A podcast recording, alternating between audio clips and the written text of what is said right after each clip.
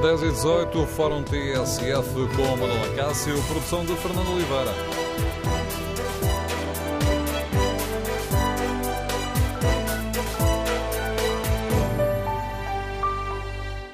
Bom dia. Os investigadores do processo Marquês querem mais dois meses, pelo menos dois meses, para concluir a acusação.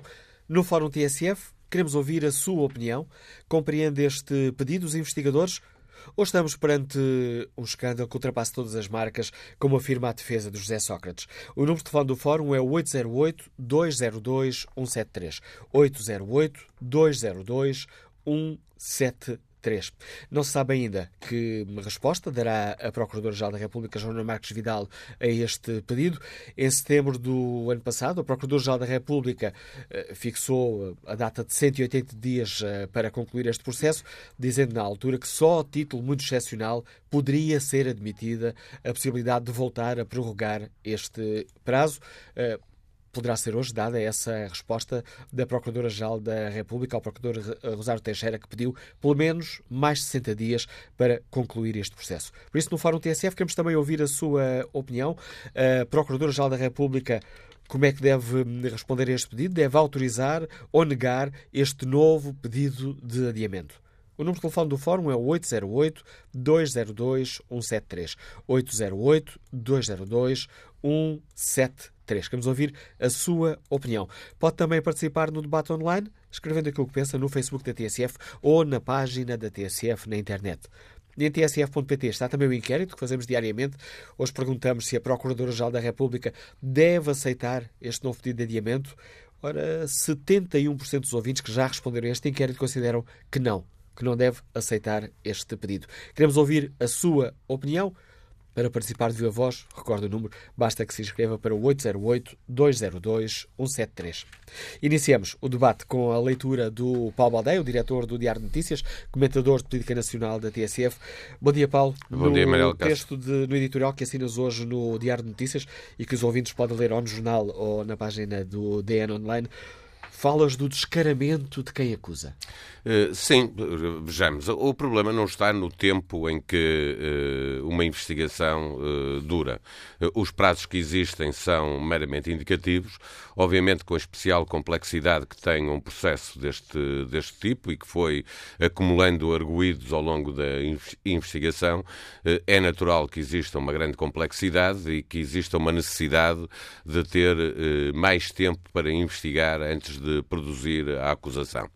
O, o, que não é normal, ou não deveria ser normal, é que num Estado de Direito em que eh, quem é suspeito e depois eh, acusado deve ser julgado num tribunal, onde existe um juiz para garantir imparcialidade no julgamento, dando condições eh, à acusação e à defesa eh, para produzirem os seus argumentos, apresentarem-nos e, e, e, depois averiguar se, se, se, há prova ou não eh, dos crimes de que os arguídos são acusados.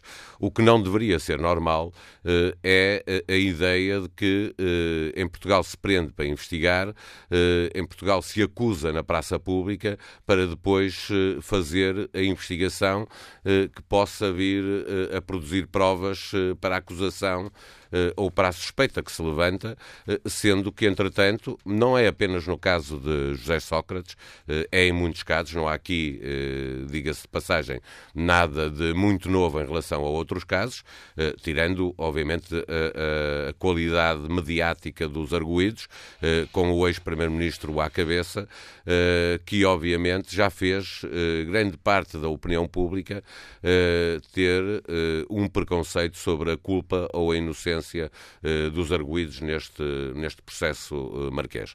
E, portanto, como uh, no caso José Sócrates já está há muito a ser julgado, o que se pedia é que, ao contrário do que acontece em Portugal, mas acontece noutros países, a acusação fosse feita muito rapidamente. Esta semana falou-se, por exemplo, do caso Madoff nos Estados Unidos. Uma investigação que terá durado anos. A grande a diferença... Procurador-Geral da República disse que estamos aqui a falar de muito tempo. Olha, o caso Madoff demorou oito anos. Eh, eh, é uma, há uma grande diferença, sabe, a Procuradora-Geral da República. Enquanto Madoff esteve a ser investigado, ninguém sabia dessa investigação. Não há fugas de informação, eh, não há julgamentos na praça pública. houve uma investigação que demorou anos e o julgamento não tem que ser tão breve também como isso, não, não se julga em dois dias, casos de, de, grande complexidade, mas o que aconteceu é que quando foram buscar Madoff ao escritório dele, ele saiu algemado, foi preso, um mês depois estava a ser julgado. Há, portanto, sabe a Procuradora e sabe a Justiça Portuguesa, uma grande diferença entre a investigação que demorou seis, sete ou oito anos nos Estados Unidos para prender Madoff e a, investigação que aqui prendeu um ex-primeiro-ministro e agora o libertou à espera de um julgamento, há essa grande diferença, é que, entretanto, as pessoas não são julgadas na praça pública. A investigação é feita por quem tem de a fazer, o julgamento é feito por quem tem de o fazer, que é o Tribunal. E, portanto, há esse grande problema. No caso, uh, e que eu aponto neste, neste editorial, uh, passa-se uma outra coisa, é que este pedido dos procuradores que estão a conduzir este processo já não é feito numa base de precisamos de X tempo para concluir o processo. É, no mínimo, 60 dias. Portanto, o que eles estão a dizer à, à opinião pública é que durante 60 dias eh, não querem eh, pensar no, no, no, fim da investigação, porque esperam, e eu acho que a complexidade e os argumentos que apresentam eh, são válidos, no sentido que se há eh, cartas rogatórias que foram enviadas para quatro países e que ainda se aguarda resposta desses países eh, que ele deve ser tido em conta. Eh, a questão é que se houver algum país que vai adiando e nunca manda, a investigação não pode estar dependente do que possa vir de Inglaterra, de Singapura, de Angola, desses países dos quais espera informação. Portanto, ela terá que ser concluída, venha ou não venha essa informação. E, portanto, eu acho que é um grande descaramento pedir, fazer um pedido pedido para um, um, adiamento nunca inferior a 60 dias. Portanto, já não estão a determinar o fim do prazo, estão a dizer uma data na qual eles, de certeza absoluta, não, tirão, não terão a conclusão de, da investigação. E depois, chegado ao fim desses 60 dias, logo se verá se, no mínimo, isso serviu ou se é preciso mais dias e andamos, uh, obviamente, neste, uh, neste processo sempre a arrastar, com vários adiamentos. Até os jornalistas já perderam as contas, porque eu ontem, ao ler todos os órgãos de comunicação social, via em alguns órgãos de comunicação social cinco adiamentos, nos outros três adiamentos. Portanto, até nós já perdemos as contas aos adiamentos que, que houve neste processo e, obviamente, depois do que disse a Procuradora-Geral da República na última vez que o processo foi investigado, é ela própria que tem que dar alguma justificação, porque ela fica mal neste processo depois de dizer o que disse a última vez que adiou. Tens defendido que, neste caso concreto, aquilo que temos assistido não é justiça, é pelourinho. É pelourinho, uh, Manuel Cássio. Quando nós uh, fazemos uma uh, investigação com fugas de informação, como nós temos visto, uh, com o principal dos arguídos a defender-se em artigos de opinião, dos quais o DN publicou alguns, em entrevistas. E a TSF. e a TSF também. o que nós estamos a assistir é como se fazia justiça no, no no antigamente, na Idade Média, eh, em que obviamente não havia uma justiça que fosse justa, eh, porque ela só consegue ser justa se der condições de igualdade a quem acusa e a quem tem de se defender. E obviamente que o ónus da prova está sempre do lado de, de quem acusa. Eh, se nós, aquilo que nós temos assistido neste processo, insisto, porque eh, não há, eh, o problema não é uma questão de, de específica para, para este processo, é para muitos processos em Portugal, quando o, o debate sobre a produção de prova é feito nos jornais, nas rádios e nas televisões, com base naquilo que o Ministério Público Público eh, permite que se vá sabendo sobre a investigação. Eh, e depois eh, caiba ao arguído eh, procurar mediaticamente defender-se eh, sem, obviamente, tem os jornalistas a fazer-lhe perguntas e quando não são artigos de opinião, quando são entrevistas. Uh, mas os jornalistas têm acesso à informação que têm e aquela que é libertada é, é a informação que o Ministério Público pretende que seja libertada. Obviamente que nós não estamos perante um caso de justiça, estamos perante um pelourinho uh, na praça pública com as pessoas a serem julgadas, com grande dificuldade, obviamente, uh, para se defenderem. Nesta fase do processo, criticar a justiça quase parece que é defender José Sócrates. Pois, mas isso não pode ser visto uh, assim. Esse é um dos grandes problemas. É um problema de, de de claques, eh, mas eu vivo num Estado de Direito e num Estado de Direito quero que a justiça funcione eh, para mim como quero que funcione para todos os outros cidadãos portugueses da mesma forma. E, portanto, ninguém pode aceitar que a justiça cometa erros e não possa ser criticável numa lógica de que se o fizermos estamos a defender José Sócrates. Quem tem que defender José Sócrates é ele próprio e os seus advogados e em tribunal. A nós eh, jornalistas em especial e cidadãos de uma forma geral, o que nós temos que defender é a justiça e a justiça defende-se criticando-a quando ela não está a, a, agir de acordo com uh, uh, o, o, estatuto que nós concebemos para, para a justiça e a liberdade da justiça que é cega, uh, que não olha a quem, mas que trata toda a gente de, de, forma igual. Eu, portanto, não quero uma justiça que tem medo dos poderosos, quero uma justiça que tem coragem para enfrentar os poderosos, mas quer ao mesmo tempo que essa justiça trate os poderosos como deve tratar aqueles que não são poderosos, uh, com uh, igualdade, dando-lhes direitos de defesa e não julgando, não aceitando julgá-los na praça pública. A análise de Paulo Baldeia, diretor do Diário de Notícias, comentador de política nacional da TSF, lançando aqui o debate. Queremos, no Fórum TSF, ouvir a sua opinião. Compreende o pedido dos investigadores do processo Marquês que pedem pelo menos mais dois meses para concluir um, a acusação, melhor, para fazer o despacho final deste, deste processo? Ou estamos aqui perante um escândalo que ultrapassa todas as marcas, como já afirmou a defesa de José Sócrates? O número de telefone do Fórum é o 808-202-173. 808-202-173. E a Procuradora-Geral da República deve aceitar ou recusar este novo pedido de adiamento? Queremos ouvir a sua opinião. Vamos, sem demoras, ao encontro dos nossos ouvintes. José Vasconcelos, funcionário público, está em Sintra. Bom dia. Bom dia, José Vasconcelos.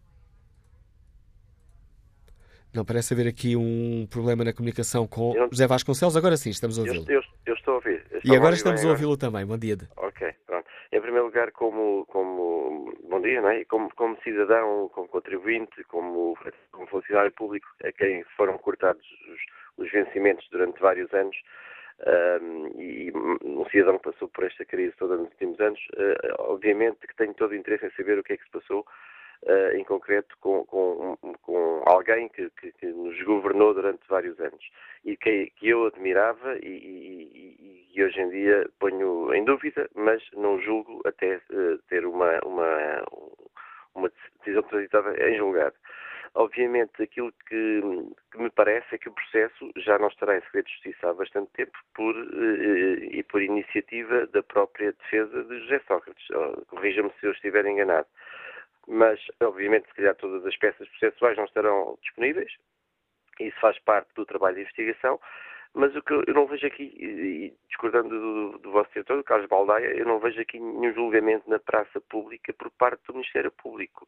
Quem, quem poderá julgar na, praça pública eh, será a comunicação social, serão as pessoas que, que, que a veem e que ouvem, como eu também, e terão, terão o, o seu próprio terão, eh, tirarão as suas próprias conclusões e farão esse julgamento ou não. Eu não vi até agora nenhum magistrado do Ministério Público ou do, do, do mesmo próprio juiz de instrução criminal a fazer julgamento nenhum na praça pública. Nenhum, não vejo nenhum magistrado a fazer nenhuma comunicação à imprensa. Vejo sim que a informação, alguma informação correta ou não é divulgada, mas isto no âmbito do levantamento do segredo de justiça parece-me a mim, e mais uma vez, Veja-me se eu estiver enganado. Tanto neste caso como em outros, há informações que vêm na imprensa que não são verdadeiras um, e só quando se chegar ao final e for levantado, for disponibilizado por, por completo o processo uh, em todos os seus uh, as suas centenas de volumes, é que se poderá saber se aquilo que foi dito durante todo este tempo está a ser correto ou não, verdade ou não, estava ou não no processo, e obviamente que temos que deixar trabalhar a justiça e, e aguardar realmente por esses dados que são provavelmente essenciais.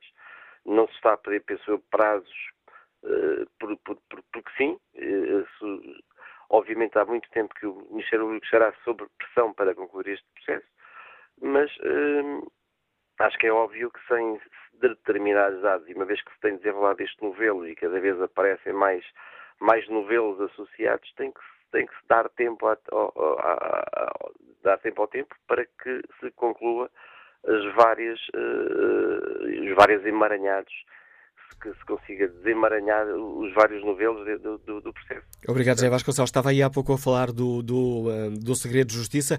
O que foi levantado pelo Tribunal da, da Relação foi o, o segredo de justiça interna, ou seja, a defesa passa a ter acesso a parte dos testemunhos do processo. O processo não é ainda público. Um jornalista não pode chegar lá e pedir para, uh, para ver esse processo e dar conta desse, desse processo. Agradeço o seu contributo, José Vasconcelos. Vamos agora ao encontro de Ernesto Gomes, gráfico, que nos escuta em Lisboa. Bom dia. Manuel Cássio. Estou? Agora estamos a ouvir o Ernesto Gomes. Então, é assim, em relação, eh, já agora, queria fazer um ponto à situação eh, em relação à intervenção do Paulo Baldeia. É assim, em relação à acusação o, uh, nos Estados Unidos, na, justiça anglo-saxónica, uh, o ônus da prova é diferente uh, do, do, apresentado na, na, justiça europeia e na justiça portuguesa. Está a referir-se é à comparação com o caso Madoff, é isso? Sim, ah, é, okay. é, completamente diferente. Portanto, quando se fez essa, essa, essa afirmação, nós estamos completamente diferentes. Portanto, a justiça americana, nesse aspecto, acho que é mais eficaz na acusação e na obtenção da justiça. E é essa a diferença. Agora, em relação aqui a este, este, este assunto concretamente, há um, grande, há um problema que nós devíamos ter, ter, ter, ter todos em conta. Isto é assim. Uh, são os políticos que fazem, têm, têm feito as leis. Uh, no, no, que diz respeito, por exemplo, à circulação de capitais. Uh, a justiça portuguesa está muito atrasada e as leis da justiça que, que o poder judicial em relação à lei de circulação de capitais está muito atrasado em relação aos meios que dispõe para uh, a obtenção de prova. Eu dou um caso simples, é, é, é simples. Uma transferência uh, nacional para um, um, offshore, que depois é dentro desse offshore transferida para outro offshore, e sucessivamente as, uh, as transferências entre offshores são mirabolantes. E, e é, não é por acaso que este caso é excepcionalmente difícil de, de, de se provar. É muito difícil à justiça portuguesa obter as provas quando os dinheiros circulam em offshores. E virem. Uh, uh, uh, e depois há a outra parte de, de, das pessoas que, isto é, dos nossos advogados, que tentam defender a todo custo os seus clientes. a advocacia, os nossos advogados, neste caso específico, neste caso específico, não se estão a comportar, não se estão a comportar eh, como, deveriam, como se deveriam comportar. Isto é, eh, pelo menos deveriam dar o exemplo de reserva e não virem para a comunicação social, porque ao virem para a comunicação social, os advogados de defesa eh, politizaram, politizaram, politizaram, entraram no jogo político. E devia distinguir bem a política da justiça. E o que os advogados da, da, da defesa estão a fazer? Estão a fazer pura chicana. Pura chicana do lado do, do, da, da, da, da justiça, aquilo que aparece na imprensa, os jornalistas também estão a promover uh, a chicana política. Uh, portanto, nós nunca poderemos ter em Portugal uma isenção, e eu nunca poderei observar, tanto da parte da justiça como da parte dos políticos, como da parte dos jornalistas, uma procura da verdade, uma procura da justiça em si mesma, em relação a este caso. Em relação aos prazos propriamente ditos. Esta é a minha ideia. Esta é a minha ideia em relação aos uh, crimes praticados pelos políticos, em exercício das suas funções. Não devia haver prescrição no tempo. Não devia haver prescrição no tempo porque os políticos são postos uh, e isso devia ser algo que devia ser pensado, devia ser pensado entre, pelos portugueses, pelo sistema, pelas universidades, para quem estuda Direito, uh, e para a defesa dos próprios interesses dos portugueses. Isto é, Portugal é um país pobre. Nós não podemos estar ao luxo de desperdiçar os nossos recursos com, más, com más políticas. E eu, como cidadão, e isto é, é para vocês todos, sinto-me triste, 40 anos depois de 25 de Abril, 40 anos depois de uma ditadura, ainda estarmos neste estado. Nós podíamos estar muito mais avançados, podíamos ser muito mais ricos, podíamos ser muito mais uh, ricos em termos intelectuais, em termos de democracia. E não somos. Somos uma democracia muito pobre. E, e por favor, senhores jornalistas, não entrem em jogos políticos. Não, não, não. É, é triste ver a nossa imprensa ser toda maniatada por jogos políticos. Uh, devíamos ser um bocado mais, devíamos ser um bocado mais independentes. Portugal está a passar por, uh, por grandes dificuldades. Nós, não, nós estamos num limbo neste momento. Limbo por, por, provocado por um poder político que se alheia das circunstâncias do dia a dia. Mas eu, eu, eu, tenho esperança, tenho esperança, e a única esperança é a comunicação social. E fica esse. Vocês não, não, não derem um exemplo, vocês não, não, nós não vamos para lado, lado nenhum. Fica esse seu apelo a marcar também este debate, Ernesto Gomes. Vamos agora ao encontro de Fernando Marques, vendedor, está em viagem. Bom dia. Está em viagem, bom dia. Bom dia, Manela Cássio. Uh, aquilo que eu vou dizer é muito rápido uh, e é o seguinte: eu não conheço o engenheiro José Sócrates, tirando das televisões e, e, e, e, nada mais, de uma campanha que, que eu vi passá-lo de, de, campanha eleitoral, os advogados também a mesma coisa. Agora há uma coisa que me custou imenso e isso está um bocado atravessado, que é é, é, porque eu já sou um bocado antigo. E como sou um bocado antigo, lembro-me de ver a PID fazer isso. Era às duas, três da manhã, ia buscar as pessoas a casa Hoje não é possível, mas naquele tempo era. Eu lembro. E há uma coisa que nunca mais me esqueci, está um bocado atravessado. E, para mim, estou um pouco a favor do engenheiro Sócrates, que é o seguinte, é ver aquelas imagens que eu lembro perfeitamente delas, nove e tal ou dez da noite, em direto nas televisões, a ir buscar, ou, ou coisa, passaram, era, aquilo era um Renault, ele ia dentro do Renault, depois a seguir foi preso para Eva, foi uma macacata. Eu dei uma sensação que se está a falar de um perigoso criminoso que tinha assassinado 30 ou 40 pessoas, sei lá o quê. Pronto, e passado quatro anos ainda andam à procura, agora é isto, agora é aquilo, agora é aquilo outro, porque muitos que falam aqui na TSF, e aqueles que irão falar até ao encerramento de, de, do fórum, lembrem-se o seguinte, aquilo pode acontecer a qualquer um de nós, e eu nas costas dos outros eu vejo as minhas, porque noutros tempos, eu sei que eram outros tempos, eu vi com alguns vizinhos que eu morava no bairro de Alvalade, e vi alguns vizinhos às 4, 5 da manhã irem, irem lá buscá-las e iam dormir a António Maria Cardoso. Iam dormir, não. Iam lá conversar com eles um bocadinho. E depois, dois dias ou três dias depois, apareça. aparece. E foi aquela imagem, talvez porque eu seja antigo, e, e, e associo sempre isto, até um indivíduo que diz que vai embarcar, que comprou o, bilhete do avião, que vem chegar no avião que chega às 9 e tal ou às 10 horas ao aeroporto. É preciso aquele aparato de ir coisa, e logo detido, e com as televisões todas, e com aquilo tudo, algumas televisões, aquilo tudo, e depois, quatro anos depois, ainda se anda à procura. Há bocado o Paulo Valdeia falou muito bem do caso Madoff. Ele foi investigado no particular durante muito tempo, mas em oito meses foi havia provas. Agora aqui, quer dizer, prende-se, depois vai para Évora, depois vem para casa, depois não sei quantos, e andam a ver, olha, agora mais dois meses, agora mais três meses, agora mais quatro meses, isto pode andar aqui, quer dizer, então qual as, as provas, que é um facto que tinha roubado milhões, que tinha, eu não sei se roubou, se desviou, se tirou, se lhe ofereceram, não faço a mínima ideia. Agora, perante esta palhaçada que é o termo, eu já nem posso ouvir Mas isso. É, que... isso. É, é, é quando se utilizam esses termos que eu intervenho sempre. Peço desculpa. Oh, Manuel Gás, eu digo palhaçada, mas eu, eu, tenho respeito pelos palhaços, porque eu, quando tinha 6, 7 anos, eu ia ao Coliseu eu tenho muito respeito pelos palhaços, tanto aquele que fazia de palhaço pobre como de palhaço rico. E isto não é em termos ofensivos, porque eu tenho muito respeito com aqueles quando eu tinha 7, 8 anos que ia ao Coliseu e que me faziam a rir, a mim, aquelas plateias do Coliseu. Manuel Gás provavelmente já não é desse tempo, mas eu quando falo de palhaço, não é num sentido, é no sentido que ele nos fazia rir. E é nesse sentido que isto me faz rir quando eu, agora mais dois meses, mais três meses, não é em coisa ofensivo. Como lhe digo e repito para terminar, eu tenho muito respeito por aqueles homens que eu via no Coliseu, aquele fazia de palhaço rico e aquele palhaço pobre. E eram pessoas muito dignas e continuam a ser muito dignas. Não é com falta de respeito. É Fica clara a sua Fica clara a sua opinião, Fernando Marques. Agradeço a sua participação neste Fórum eh, TSF. Peço aos ouvintes que estão já em linha um pouco mais de paciência, porque importa neste momento irmos aqui neste Fórum TSF ao encontro do Presidente do Sindicato dos Magistrados do Ministério Público. Sr. Procurador António Vitinhas, bom dia. Bem-vindo ao Fórum TSF. Agradeço-lhe por ter aceitado o convite para participar neste debate, sabendo nós que os magistrados são obrigados a um dever de, de reserva.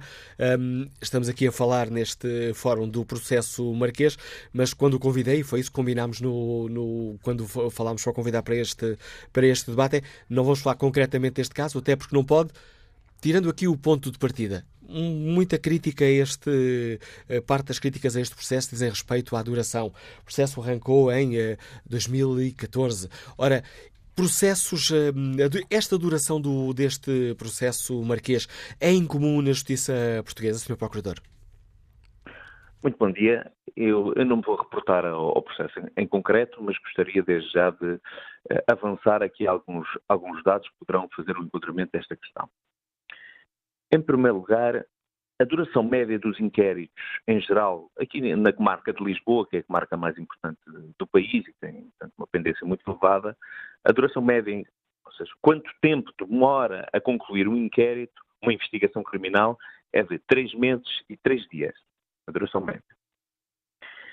Mas isto diz respeito à generalidade dos processos, ou seja, a generalidade dos inquéritos. Os inquéritos, a investigação são simples, o Ministério Público atua portanto, e decide rapidamente em três meses.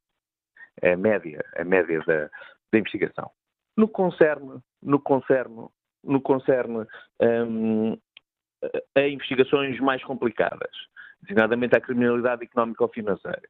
Um, no Teatro de Lisboa, a média da resolução são dois anos, oito meses e 16 dias, de acordo com o, o último relatório da Comarca de Lisboa. Ou seja, existe aqui uma grande diferença entre a criminalidade comum, simples, e a criminalidade económica-financeira no que respeita à duração média de conclusão dos processos.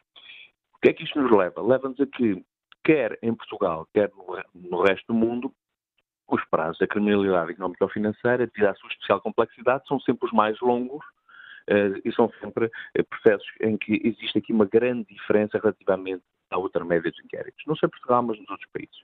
Por exemplo, o processo Madoff demorou muitos anos a ser, a ser resolvido, uh, apesar de grande parte do processo ter sido feito sempre de forma secreta, não dando qualquer garantia aos arguídos, uma vez que nem sequer existe processo. Ou seja, por exemplo, nos Estados Unidos não estaríamos a falar de, de um problema de excesso de prazo de investigação, uma vez que nem sequer poderia ser contraditado a existência do inquérito, uma vez que eles têm uma forma de trabalhar completamente diferente. Em Espanha tivemos uma investigação agora eh, no âmbito político também muito relevante, demorou cerca de 10 anos a ser concluída. E, portanto, e temos vários casos por noutros países em que também as investigações demoram bastante tempo a ser concluídas, devido à especificidade da, da criminalidade económica ou financeira, uh, que uh, não se reporta a um único país, as investigações não se desenvolvem num único país, mas uh, necessitam de colher informações em todas as partes do mundo, em muitos lugares onde circula o dinheiro e, portanto, muitas das vezes só o facto de pedir uma informação, por exemplo, um país como, como a Suíça ou o Reino Unido, poderá demorar a resposta mais de um ano. E é isso que é preciso uh, ter em conta, ou seja, se se faz um pedido a pedir uma informação e demora mais de um ano a ser respondido, é natural que, que os processos demoram muito tempo. Ou seja, disse-nos que estes eh, casos mais complicados, o tempo médio será cerca de dois anos, dois anos eh, e meio, mas... Eh, Não, acima, no, no Diabo de Lisboa, estou a reportar-me aos dados do sim, Diabo sim, de Lisboa. dados concretos. Dados médios, médios, dois anos, oito meses e 16 dias. Isto é os dados médios de investigações de criminalidade económica ou financeira um, no, na comarca de Lisboa, no Diabo de Lisboa. Portanto, ou seja, uh, quase, quase três anos. Ou seja, estamos a falar de prazos médios. Ou seja, mas não é caso virgem que um processo demore 4, 5, 6 anos até, eh, até ser feito o despacho de, de acusação ou de arquivamento? Eh, não, depende da complexidade do processo. É? Temos depende, depende muito da complexidade do processo, do tamanho do processo, da quantidade de informação envolvida, do, se é necessário uh, cooperação internacional ou não. Este aspecto é muito importante da, da questão da, da, cooperação judiciária internacional, ou seja, de, uh, da dependência da tramitação dos processos em Portugal uh, das informações vindas do estrangeiro. Porque muitas das vezes as causas do atraso não se situam, digamos, com questões internas, mas essencialmente com questões com questões de falta de resposta uh, dos outros países. Regra geral, Portugal é muito solícito a responder às solicitações do estrangeiro, mas há muitos países que não colaboram não colaboram com, com Portugal e nem têm grande interesse em serem céleres na resposta, uma vez que muita da sua atividade depende até de, de atividades financeiras e, portanto, eh, será uma forma, digamos, de eh, diminuir a atividade de algum tipo de, de investimento. E, essa portanto... é uma, peço desculpa, essa é uma questão importante para os nossos ouvintes e agradeço mais uma vez por nos ajudar aqui um, ehm, a explicar qual é o funcionamento habitual da, do nosso sistema de justiça. Temos ouvido falar muito em cartas uh, rogatórias. Isto é o quê? São cartas que, que, o, uh, que a Justiça Portuguesa envia para outros países a pedir esclarecimentos? Exatamente. No fundo, é um pedido de auxílio, ou seja, eu vou, vou dar casos eh, simples para que os, os ouvintes em casa uh, percebam. Imaginemos que uma determinada, pronto, uma determinada pessoa que é suspeita de corrupção em Portugal. E sabe-se que o dinheiro, houve há transferências suspeitas de dinheiro que foram transferidas ou para a Suíça, ou para o Luxemburgo, ou para as Bahamas, ou para outro país. Uh, a partir desse momento, para se comprovar o gasto de dinheiro, tem que se pedir a um desses países que diga em que conta é que entrou esta transferência de dinheiro. E qual é o titular desta conta? O, o titular desta conta. Sem essa informação, não é possível dizer que aquele dinheiro foi para corromper a pessoa A ou, ou corromper a pessoa B, ou que foi este o circuito do dinheiro. Mas como muitas das vezes o circuito do dinheiro não fica numa única pessoa, mas, uh, por exemplo, a, o dinheiro foi para, para uma primeira pessoa, mas ao pedir-se o extrato vêm-se várias transferências para outras pessoas. E necessariamente, depois de vir a primeira resposta, tem que seguir uma segunda resposta a pedir, então, esta pessoa transferiu dinheiro para quem?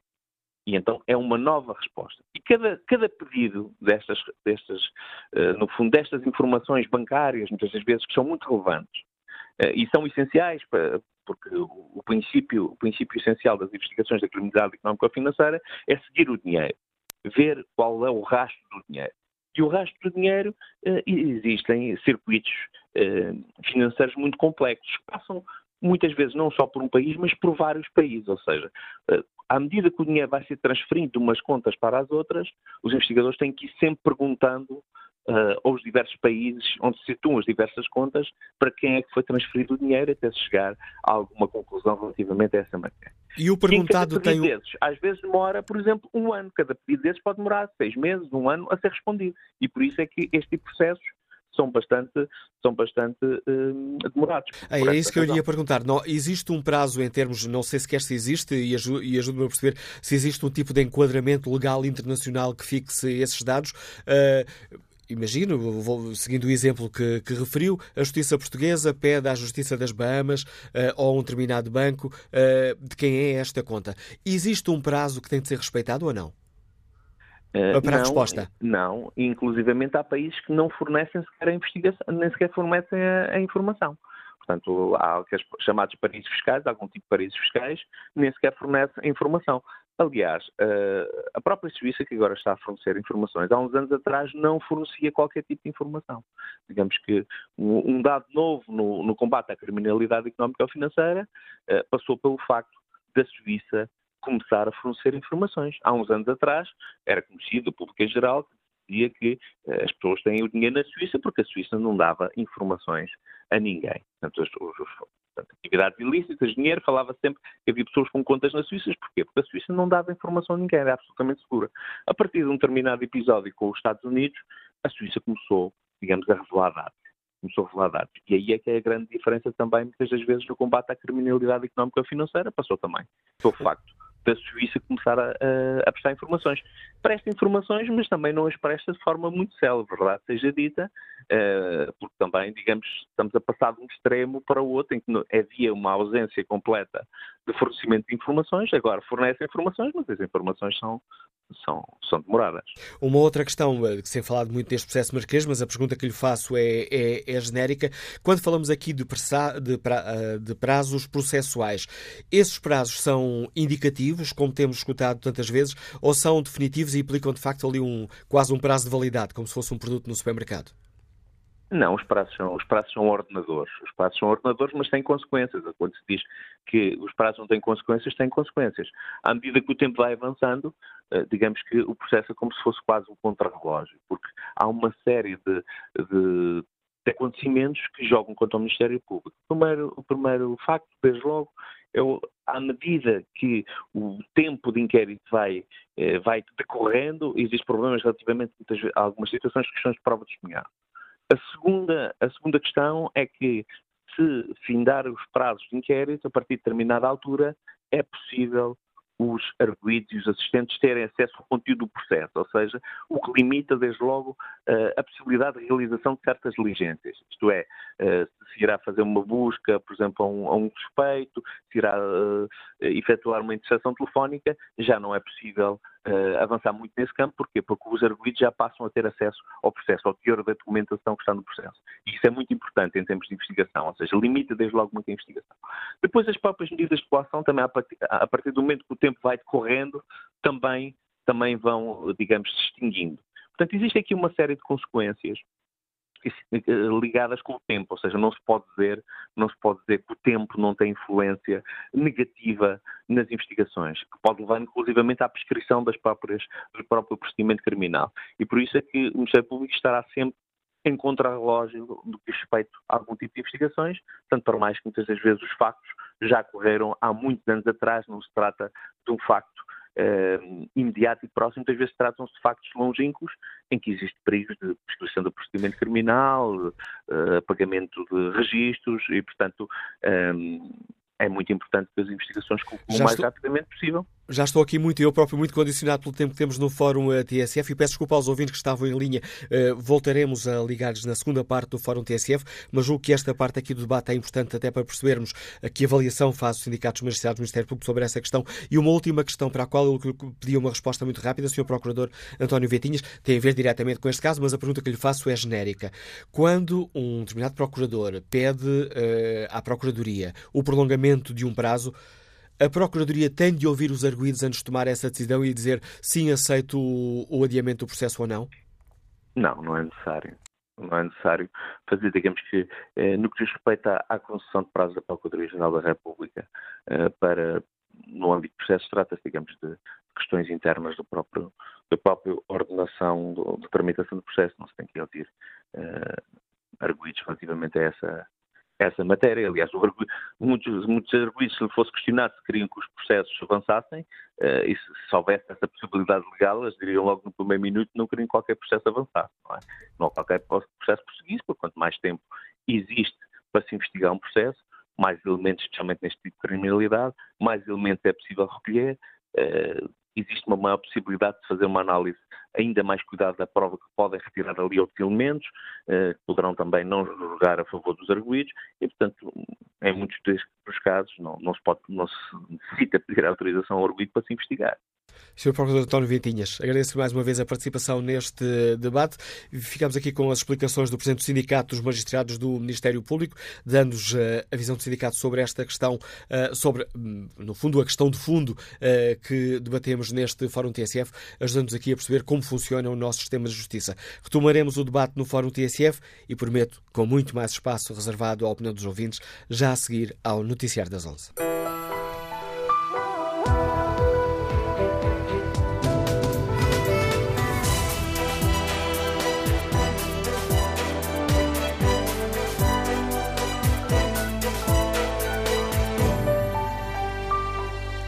No Fórum TSF de hoje, perguntamos aos nossos ouvintes se compreendem o pedido dos investigadores do processo Marquês, que pedem pelo menos mais dois meses para fechar este processo. Compreendem estes, este pedido ou consideram que, que estamos esperando um escândalo, como afirma a defesa do José Sócrates? E a Procuradora-Geral da República deve aceitar este novo pedido de adiamento? Esta última a pergunta que está no inquérito que fazemos na página da TSF na internet e o não continua com larga vantagem. 63% dos ouvintes que já responderam ao inquérito consideram que Joana Marques Vidal não deve aceitar o novo pedido de adiamento um, pedido pelos investigadores do caso Marquês. Retomamos, tal como prometido, o debate com a opinião dos nossos ouvintes. Vamos uh, ao encontro de Manuel Silva, que está desempregado e que nos escuta em Coimbra. Bom dia. Estou, bom dia. Bom dia, Manuel bom Silva. Dia. Bom dia. Uh, eu, em relação a este processo, não vou falar também como o vosso convidado anterior, neste caso específico, até porque não, não sei se há crimes ou se não há crimes, uh, mas a verdade é que estes paraísos fiscais existem exatamente para isso, que é para dificultar qualquer uh, qualquer informação, como é que as contas são movimentadas e como é que são movimentadas e para onde é que vão e quais são os titulares dessas mesmas contas.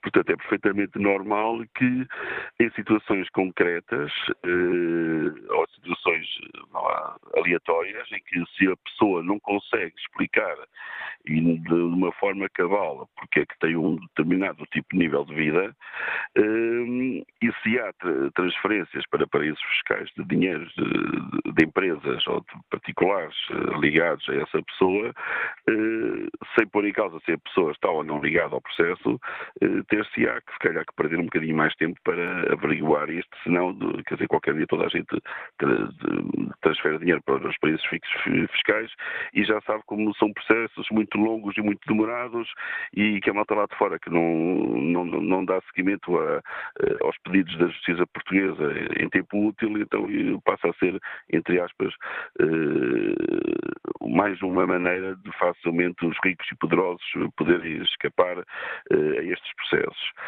Uh, portanto, neste caso concreto, especificamente, é evidente que se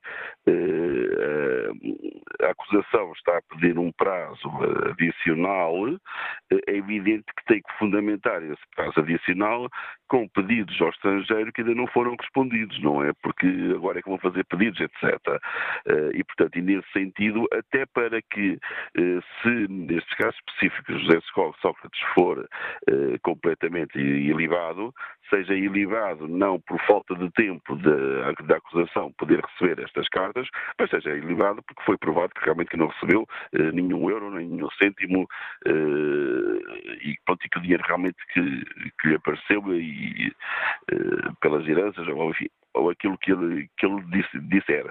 Uh, portanto, sou perfeitamente de acordo com isto. Infelizmente, uh, acredito, e aí sou contra, contra não, por, por uma questão de uh, experiência própria, não concordo muito com o vosso primeiro convidado, o diretor O Paulo Aldeia, diretor do Diário de Notícias. Exatamente, quando ele dizia que em Portugal o bónus da prova eh, faz, eh, é obrigatório ser feito pela acusação. Eh, por acaso, no meu caso, não foi caso disso, eu não consegui provar uma coisa e eu é que era o acusado e fui condenado na mesma, e não havia nenhuma prova. Eu acredito que neste caso concreto, ou nestes casos específicos, talvez criando-se um tipo realmente, aliás, penso que é o que se passa com, com as finanças, se o tipo de repente tem contas milionárias, tem que provar de onde é que foi o dinheiro e, e se calhar se o tipo tem um tipo de vida qualquer normal, ou melhor, anormal em relação àquilo que tinha antes de exercer cargos públicos, eu acho que todos os que quisessem cargos públicos deveriam ter o ónus da prova de justificar porque é que familiares deles ou eles próprios de repente têm um tipo de vida completamente diferente. Obrigado, Manuel Silva, pelo seu contributo para este debate. Vamos ao encontro do motorista da Uber, Eduardo Castro, que está no Porto. Bom dia. Muito bom dia. Uh, ora bem, começo também por, por apresentar a minha o meu repúdio pelo foi dito pelo Paulo Baldaia, eh, pessoa de quem eu não, não, não esperava isto. Eh, assim, começa porque eh, de imediato isto beneficia o infrator. Porque se o infrator tem 5, 10, 15, 20, 30 anos para fazer a asneira, depois é preciso provar o que ele fez durante esses anos todos num, num, prazo muito reduzido. Ok? E posso dizer, por exemplo, que dentro deste esquema também está o melhor gestor da Europa, também está o dono disto tudo, eh, eh, também estão crimes de morte, porque há pessoas que se suicidaram por causa destas, destas, destas gestões brilhantes e confundir, como houve um, um, um, um, um ouvinte, que, um ouvinte que, que, confundir isto com crime político é, é, é, é, assim, é um bocado ridículo. Eh, porque isto não é um crime político, isto é um crime de lesa pátria. ok?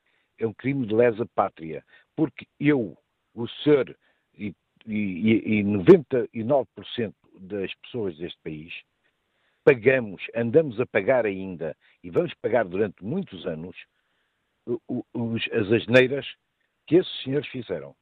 E isso, curiosamente, não prescreve. Ok? Portanto, isto é beneficiar o infrator, é não dar o mesmo direito às pessoas eh, eh, que, que, que, têm, eh, que têm que acabar, que acabam por ter que pagar estas asneiras eh, que, que, deram, que estão a tentar dar a, um, a, uma pessoa que eu, o meu julgamento pessoal eh, está feito. Não, não, não vou explicitar por motivos óbvios, mas o meu julgamento pessoal está feito. Obrigado, Eduardo Castro, pela sua participação neste Fórum a TSF. Próxima convidada do programa de hoje, a ex-bastonária de Ordens de Advogados. Bom dia, doutora Helena Fraga, bem-vinda ao Fórum TSF, para nos dar aqui a refletir um pouco sobre o funcionamento da Justiça. Na primeira parte, ouvimos o Presidente dos Sindicatos Magistrados do Ministério Público, agora quase brincando com as palavras. Temos aqui o outro lado da balança da Justiça para nos ajudar a olhar esta questão. Senhora Advogada, é invulgar termos uh, processos tão grandes na Justiça Portuguesa? Um, bom dia, antes de mais. Eu, eu, gostaria, antes de falar, enfim, deste caso em concreto, de comentar um, uma afirmação que antecedeu este meu depoimento, que é o julgamento pessoal está feito. E isso é o que não pode acontecer. Este acompanhamento em tempo real uh, de uma investigação gera também este sentimento na população de que pode ser acusador e julgador, sem estar eh, por um lado, inteirado de todos os pormenores do processo, sem que tenha ainda havido uma fase eh, de contraditório em absoluto. E, portanto, devemos evitar estes julgamentos sumários porque naturalmente que uh, ainda temos um sistema, um ordenamento jurídico onde prevalece a presunção de inocência. E é sempre bom uh, pensar-se nisto e no retrocesso que significaria nós todos fazermos julgamentos de pessoas que são arguídas, que são suspeitos da prática de um crime, mas que ainda não foram uh, julgadas em tribunal. Em relação a este, este processo, naturalmente que todos nós sabemos que os crimes de colarinho branco, em que estão em causa uh, crimes de natureza financeira, são crimes de muito, muito complexos, de muito, de, com muitas teias e muitos enredos para investigar, e há uma tendência por parte da investigação de uh, fazer a investigação no, na sua globalidade gerando megaprocessos.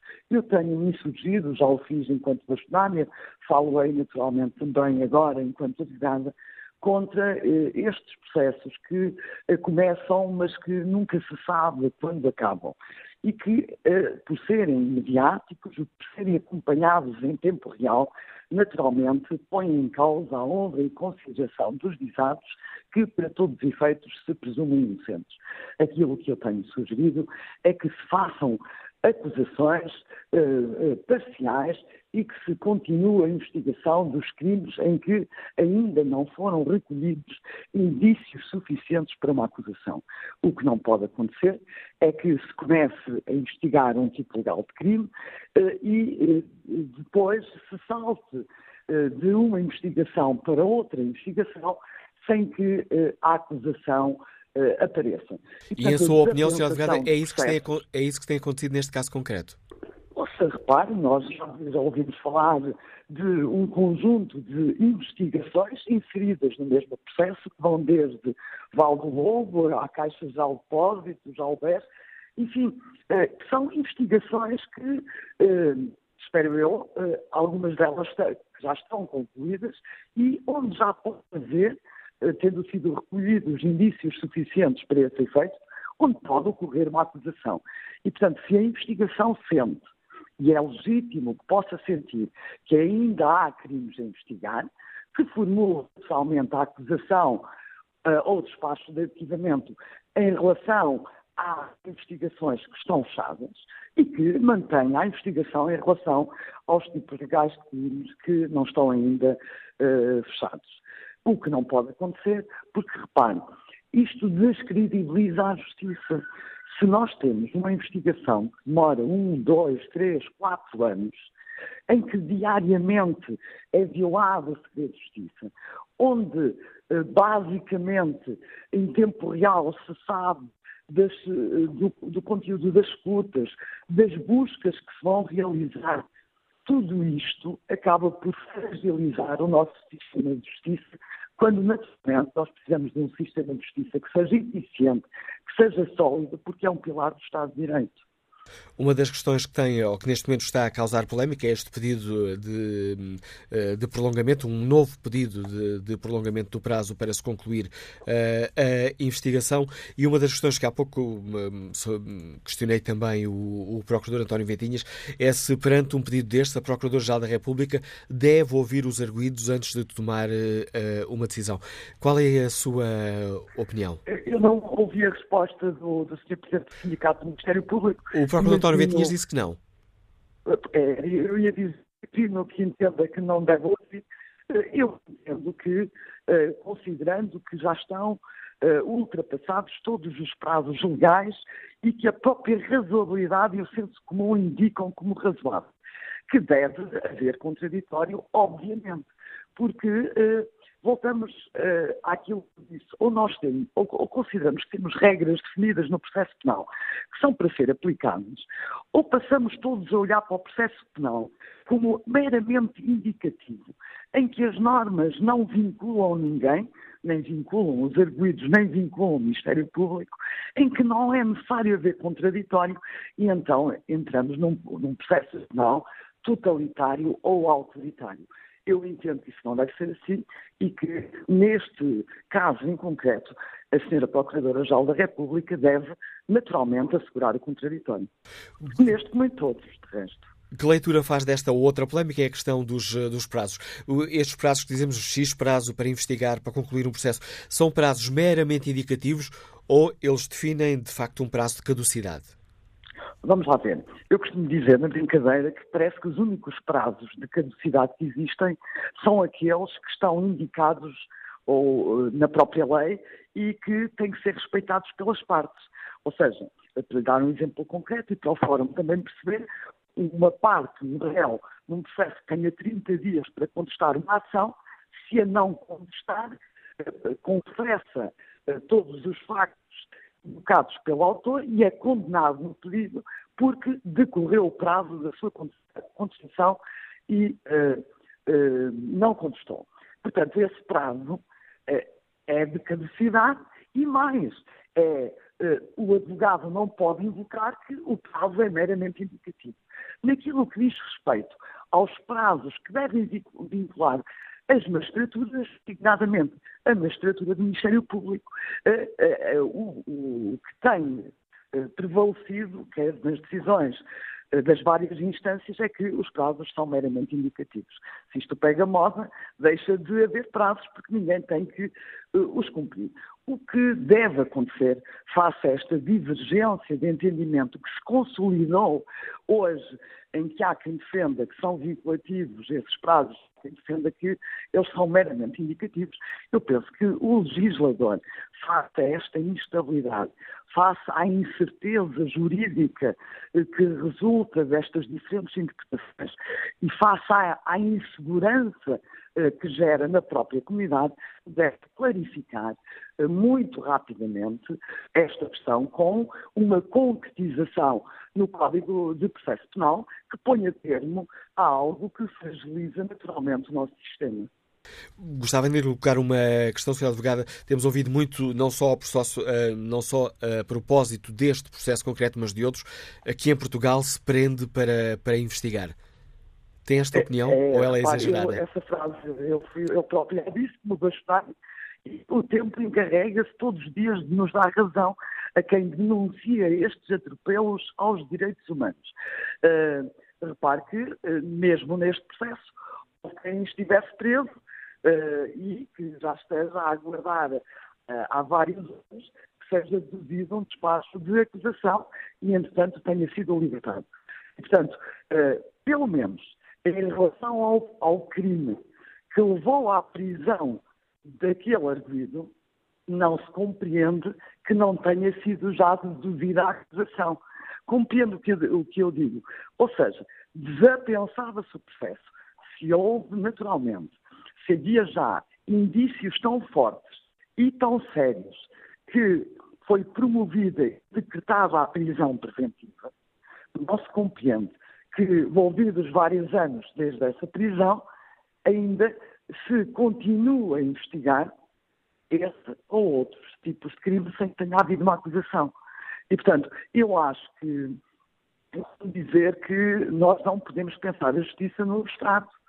Uh, nós não podemos uh, pensar a justiça uh, quando olhamos para esta ou aquela figura e, no fundo, tomarmos posição em função dos sentimentos que nutrimos esta ou aquela figura pública que está envolvida no processo mediático. Nós temos que pensar a justiça, naturalmente, de forma desapaixonada e tendo em conta aquilo que são princípios constitucionais, aquilo que são os direitos que temos consagrados na Constituição. E, esses, e é esses também que deve obedecer não só o nosso Código de Processo Penal, como também a interpretação que a cada momento se faz das normas vertidas no Código de Processo Penal. E o arrastar destas investigações, as violações de, reiteradas do segredo de justiça, são uh, atentatórias de muitos dos direitos fundamentais que são da nossa Constituição. Agradeço mais uma vez o importante contributo que trouxe a este Fórum TSF, doutora Lina Fraga, ex-bastonária da Ordem dos Advogados, ajudando-nos também aqui a perceber o funcionamento da Justiça Portuguesa. Ouvimos na primeira parte o Presidente dos Sindicatos Magistrados do Ministério Público, António Ventinhas. Agora escutamos este, o, o outra, outra balança, o outro prato desta balança que é a Justiça, a antiga bastonária dos Advogados, Elina Fraga, e vimos aqui como, visões, como há visões muito diferentes do funcionamento do nosso sistema de justiça. Sobre a questão concreta que hoje aqui debatemos, que opinião tem o empresário Mário António Oliveira, que está em Macedo Cavaleiros? Bom dia. Bom dia, Sr. Manuel Acácio. Olha, eu, eh, uma pessoa ouve este caso assim e realmente já há muito, já há muito tempo que isso se prolonga. É, mas isto é complicado também, porque se fosse um cidadão normal, um cidadão como eu ou como outros, isso já, já, estava resolvido e já estava acusado ou assim. É porque quem cabrito vende e cabra não tem, de algum lado vem. E segundo isto tem vindo a, a nas televisões e, no, e nas rádios e isto, é, é que assim senhor faz e isto fez, não sei, se ele se ganhou esse dinheiro.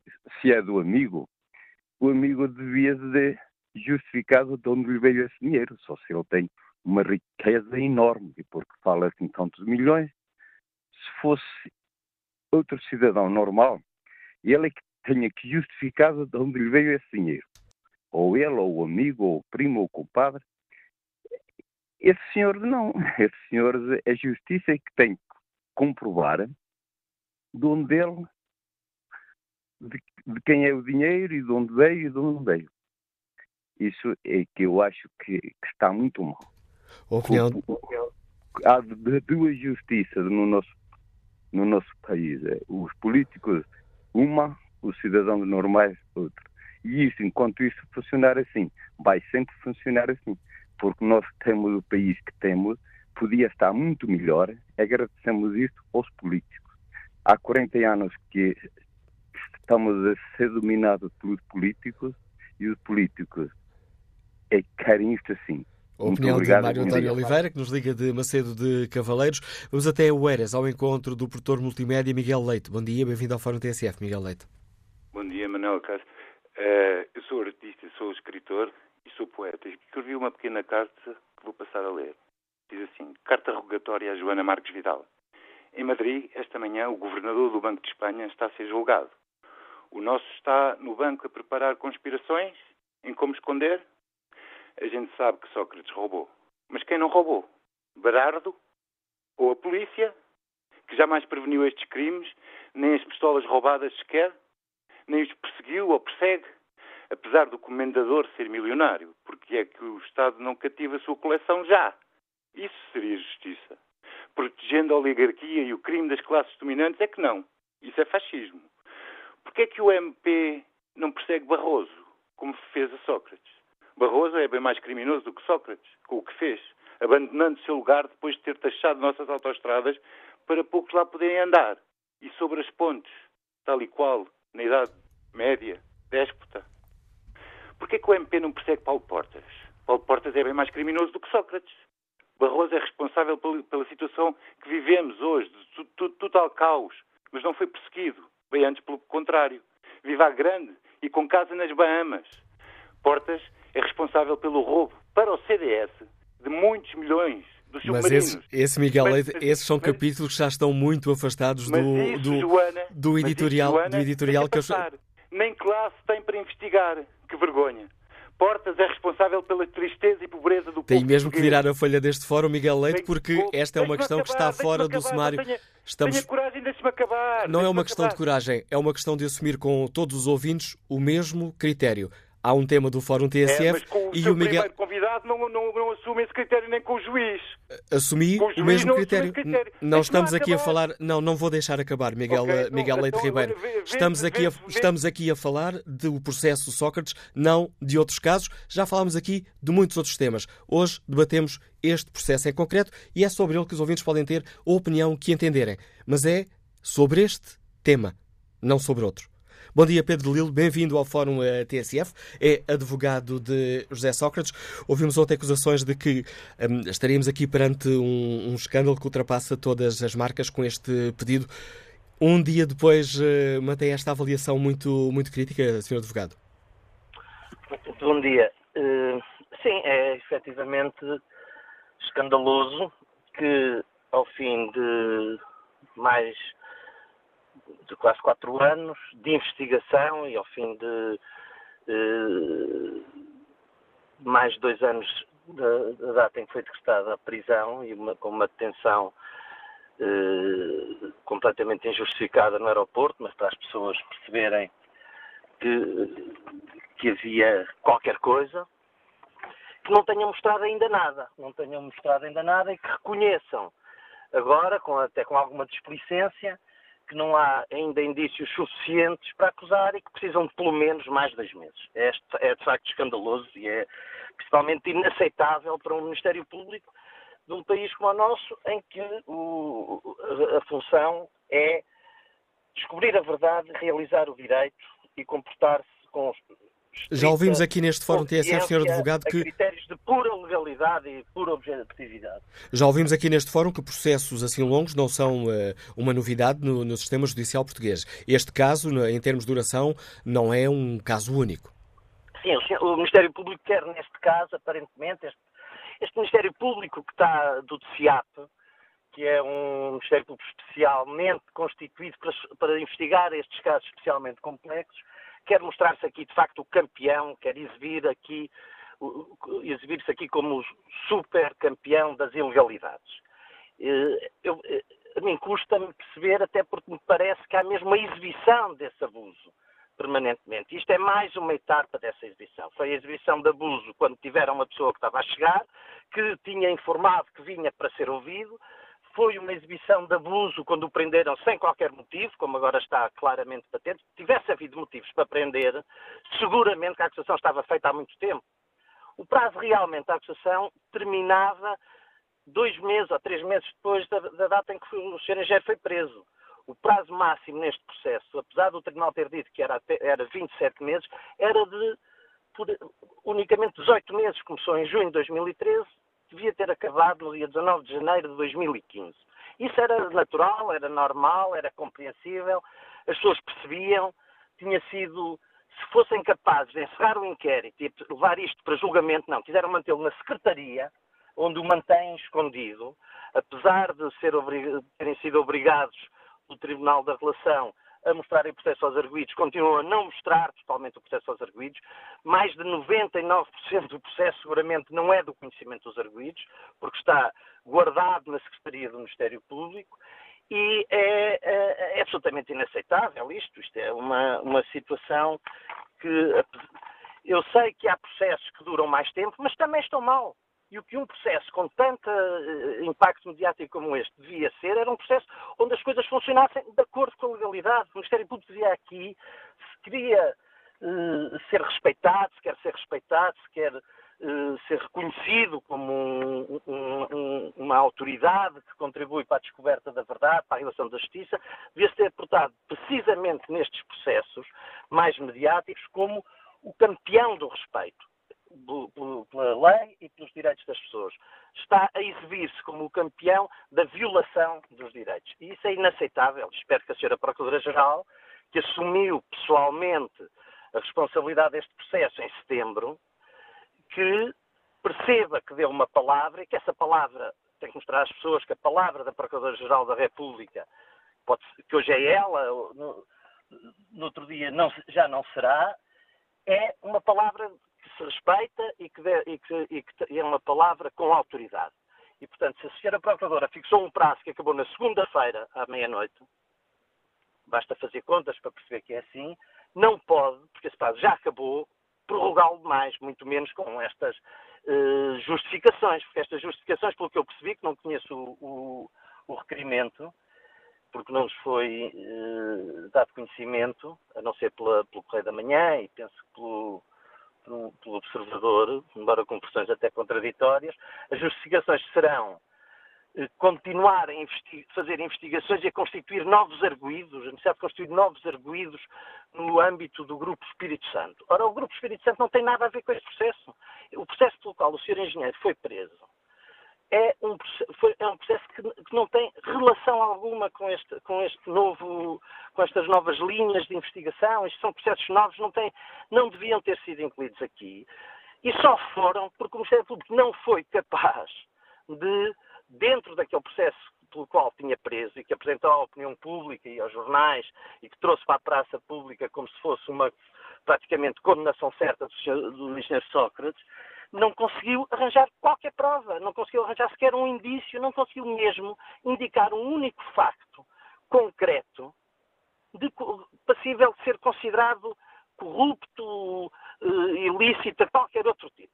E é por isso que depois fugiu para a frente, para tentar, tentou a companhia do grupo GES, que é um grupo que a opinião pública também já julgou, aparentemente, e que uh, dá o conforto de ter, assim, aparentemente, um processo muito mais complexo, enorme, muito importante e que justifica todos os atrasos e todos os abusos. Não justifica, são, uh, são abusos que são inaceitáveis e têm que ser terminados quanto antes. O Sr. Delegado disse há pouco que a Procuradora-Geral da República faça isso mesmo, que indefira este requerimento e que mande imediatamente, ou que avoque o processo para imediatamente encerrar este inquérito, que já vai já, já não é percebi o que nos disse, houve aqui um problema na ligação que eu estava a falar eh, ao mesmo tempo que o Pedro Lilo, não percebi que apelo é que fez à Procuradora? Não, eu, não é um apelo, eu, eu, eu, eu espero e penso que as pessoas esperam que a senhora Procuradora tome uma medida para que isto acabe já. Se, querem, se, acham que têm, se acham que têm eh, razões para acusar, acusem. Se não tiverem, têm que arquivar. A lei é muito clara, não há aqui duas interpretações. Eu, eu, eu ouço falar dos prazos indicativos, mas olha, o prazo deste, dos inquéritos, a lei tem o cuidado de dizer que são prazos máximos, dentro dos quais o Ministério Público tem que arquivar ou deduzir acusação. Os prazos que todos consideram de caducidade perentórios, os prazos das partes, a lei não lhe chama prazo máximo, chama-lhe só prazos. Quando a lei fala do prazo de defesa, ou do prazo de abertura de instrução, ou do prazo de recurso, diz que o prazo de recurso é de X, o prazo de contestação é de Y, o prazo de, de, de também é de Y. Quando fala dos prazos de inquérito para o Ministério Público, a lei diz muito simplesmente o seguinte: o Ministério Público encerra o inquérito no prazo máximo de seis meses, se houver arguidos presos, e de oito meses se não houver arguidos presos. Estes são os prazos normais. Depois, o artigo permite que determinados processos mais complexos tenham prazos, sejam investigados em prazos maiores. Nestes casos de especial complexidade, quando, está, quando há arguidos presos, o prazo máximo é de 12 meses e, por causa das rogatórias, pode ser ampliado em mais 6 meses. Não havendo arguidos presos, é de 18 meses e pode ser ampliado em mais 9 meses, que é metade do prazo. E acabou. É o prazo máximo, a lei tem esse cuidado. Estabelece, pois, uma possibilidade da Sra. Procuradora-Geral ou do superior hierárquico do titular do inquérito definir uma prorrogação com um prazo limite absolutamente definido para concluir a acusação. Não é para novas investigações. Porque o Sr. Manuel Acácio, repara, não é possível, neste momento, ao Ministério Público, desde o momento em que, em que houve alguma prorrogação de prazo, continuar a investigar, porque ele já não, não está a investigar para, para, para esclarecer a verdade. Ele está a investigar puramente para acusar. E o Ministério Público não pode investigar para acusar. O Ministério Público investiga para esclarecer a verdade. Essa é a finalidade do processo penal, é esclarecer a verdade e restituir a paz jurídica. Pouco... Quer à sociedade, quer às pessoas que são visadas no processo. E por isso, já demorou tempo demais. É, é, Parece-me que não há outra solução que não seja ser a Procuradora indeferir esse requerimento, e nós gostávamos de ser ouvidos sobre isso, para lhe dizer expressamente, se, pelo menos, como isto vem sempre para a opinião pública, de forma a tentarem eh, impressionar uh, as pessoas, como se houvesse aqui grandes complexidades e que, de facto, os crimes fossem muito complexos. Não há nada de complexo.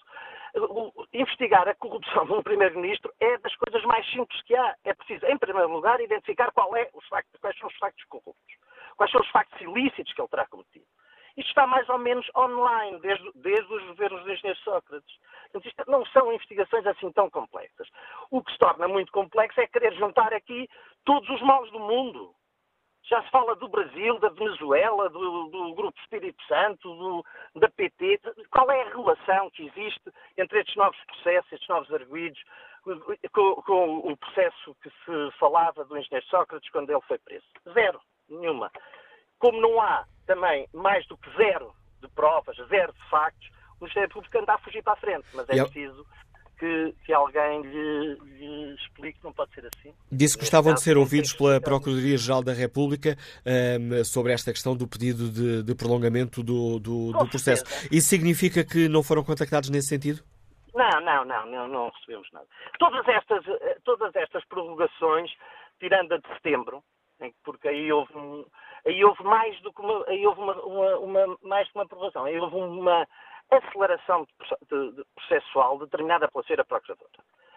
E eu quero recordar que nestes casos já há condenações do, do, do, do Estado português por desrespeito das decisões de aceleração processual. Não se pode estar a acelerar uma coisa, definir um prazo e depois, de 3, 4 dias depois, o Ministério Público lembra ah, eu preciso de mais pelo menos 20, 30, 60, 70 dias. É, não dá, não dá. É uma a lei e as decisões da, da, da, da, da Sra. Procuradora-Geral são para cumprir, e são para cumprir nos, nos termos em que, em que elas se conformam com, com, com, com, os, ditames também constitucionais e os ditames de, de, do direito europeu, que é o, o direito que, que, os tribunais e, a, e o Ministério Público Português têm que respeitar e têm que aplicar também. Agradeço ao Dr. Pedro Lila, advogado de José Sócrates, a participação neste debate que hoje aqui no Fórum TSF e pode também explicar aos ouvintes que, obviamente, convidámos a Procuradoria-Geral da República a participar neste debate, sabendo que os magistrados têm uh, dever de reserva. Uh, é certo que a Procuradoria não poderia uh, falar neste caso concreto. Em todo caso, convidámos a Procuradoria-Geral da República para nos ajudar a perceber como funciona o nosso sistema de justiça, mas esse convite não, não, não teve resposta. Olha, Olho aqui o debate online. Rui Pedro Marques considera que este processo deve continuar. Há mais factos, há demora em muitos pedidos de informação, cartas rogatórias, por exemplo, há muito material para ser compilado e tratado, há necessidade de se continuar porque este assunto é muito complexo e cheio de teias de aranha com os seus fiozinhos entrelaçados. Maria Santos responde à pergunta que nós fazemos aqui com dois pontos. Primeiro, acredito sinceramente que se a Justiça tivesse mais meios materiais e humanos para fazer devidamente esta investigação, há muito que a mesma estaria terminada, apesar dos senhores Clarinho tão branco envolvidos.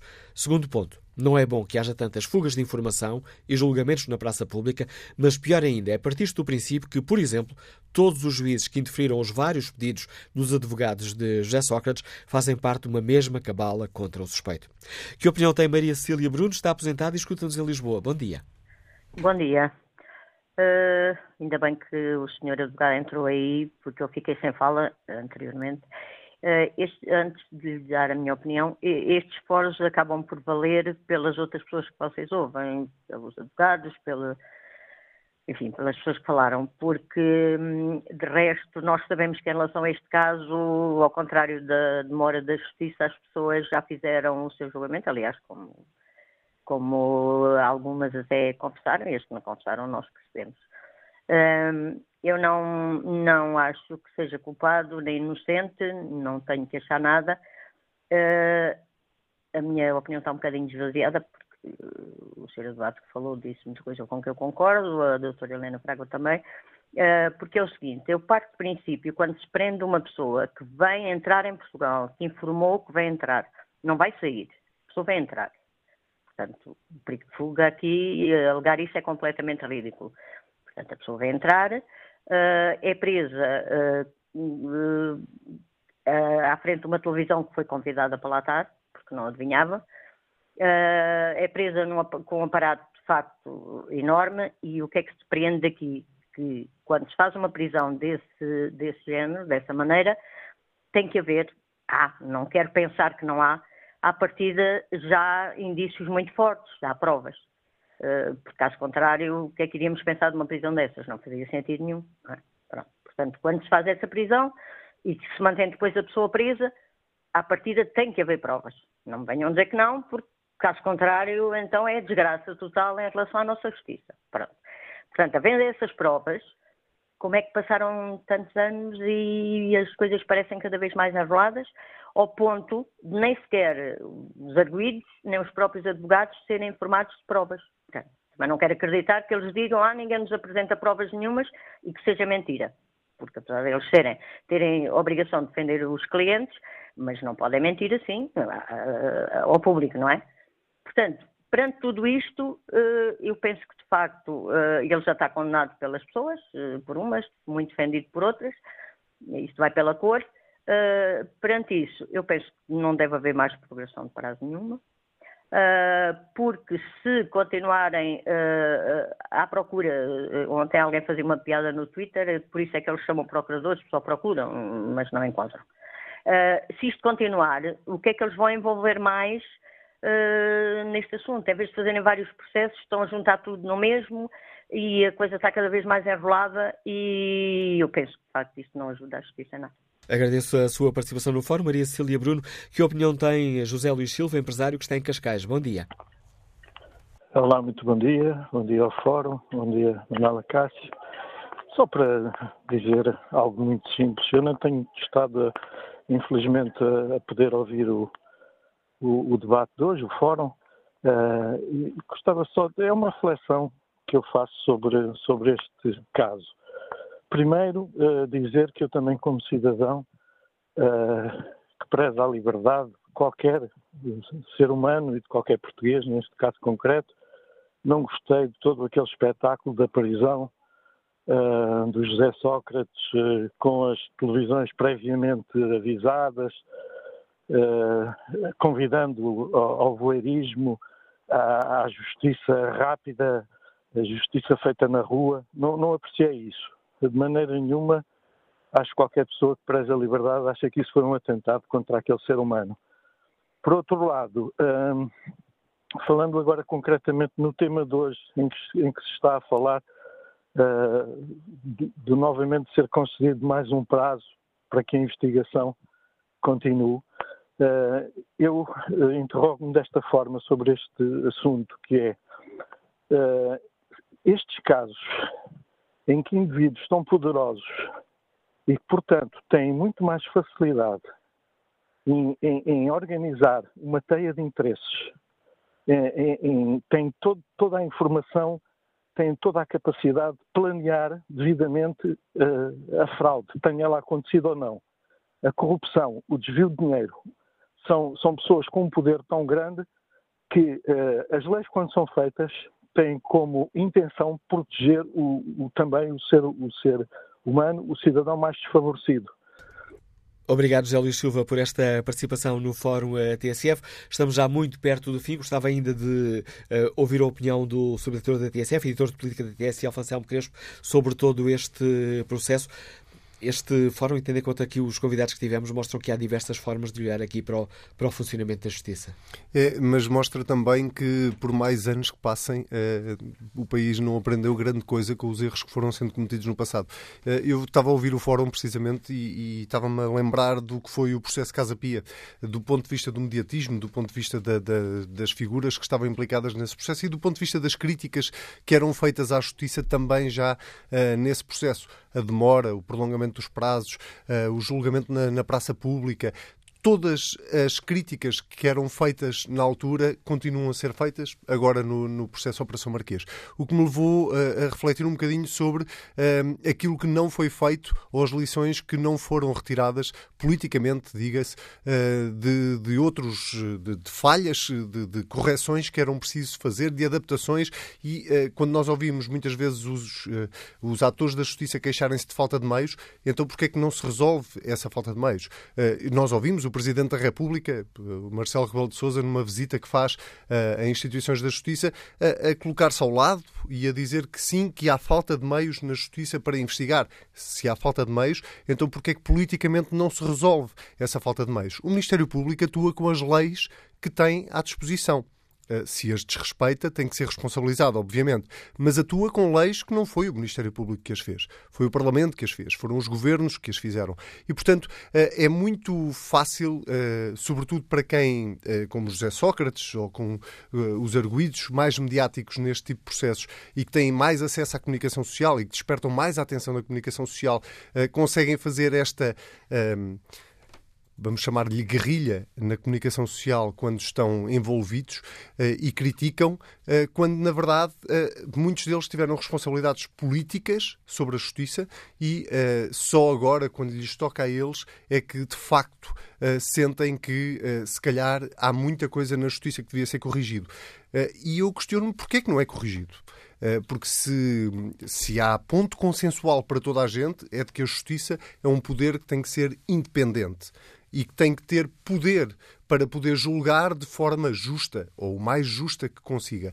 Ora, para isso precisa de ter meios. Eu não sei se tem meios ou não tem meios, que eu não sou nem do Ministério Público, nem da Polícia Judiciária, não sou investigador, e, portanto, eu, eu limito-me a constatar aquilo que ouço uh, e, e aquilo que resulta do nosso trabalho de jornalista do dia a dia. E há essa queixa permanente por parte da Justiça, de que faltam meios, de que faltam, sobretudo para processos desta envergadura, que são, uh, há pouco uh, Pedro de Lille dizia, bom, investigar corrupção não é uma coisa assim tão complexa.